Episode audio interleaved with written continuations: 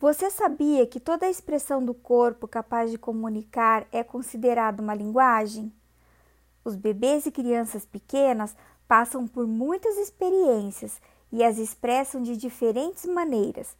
Comunicam fome, frio, dor, curiosidade, medo, com gestos, expressões, olhar, choro.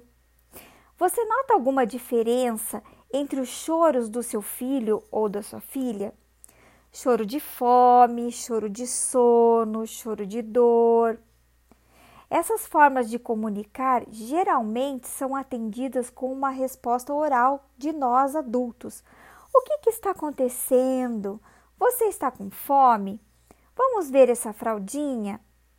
É por meio das palavras que narramos os acontecimentos e nomeamos sensações e objetos, dando assim um repertório de palavras para que as crianças construam significados sobre o que acontece com elas e o que acontece à sua volta. Qual é a primeira palavra do seu bebê? Você se lembra? E aquela que foi a mais surpreendente? Conte pra gente.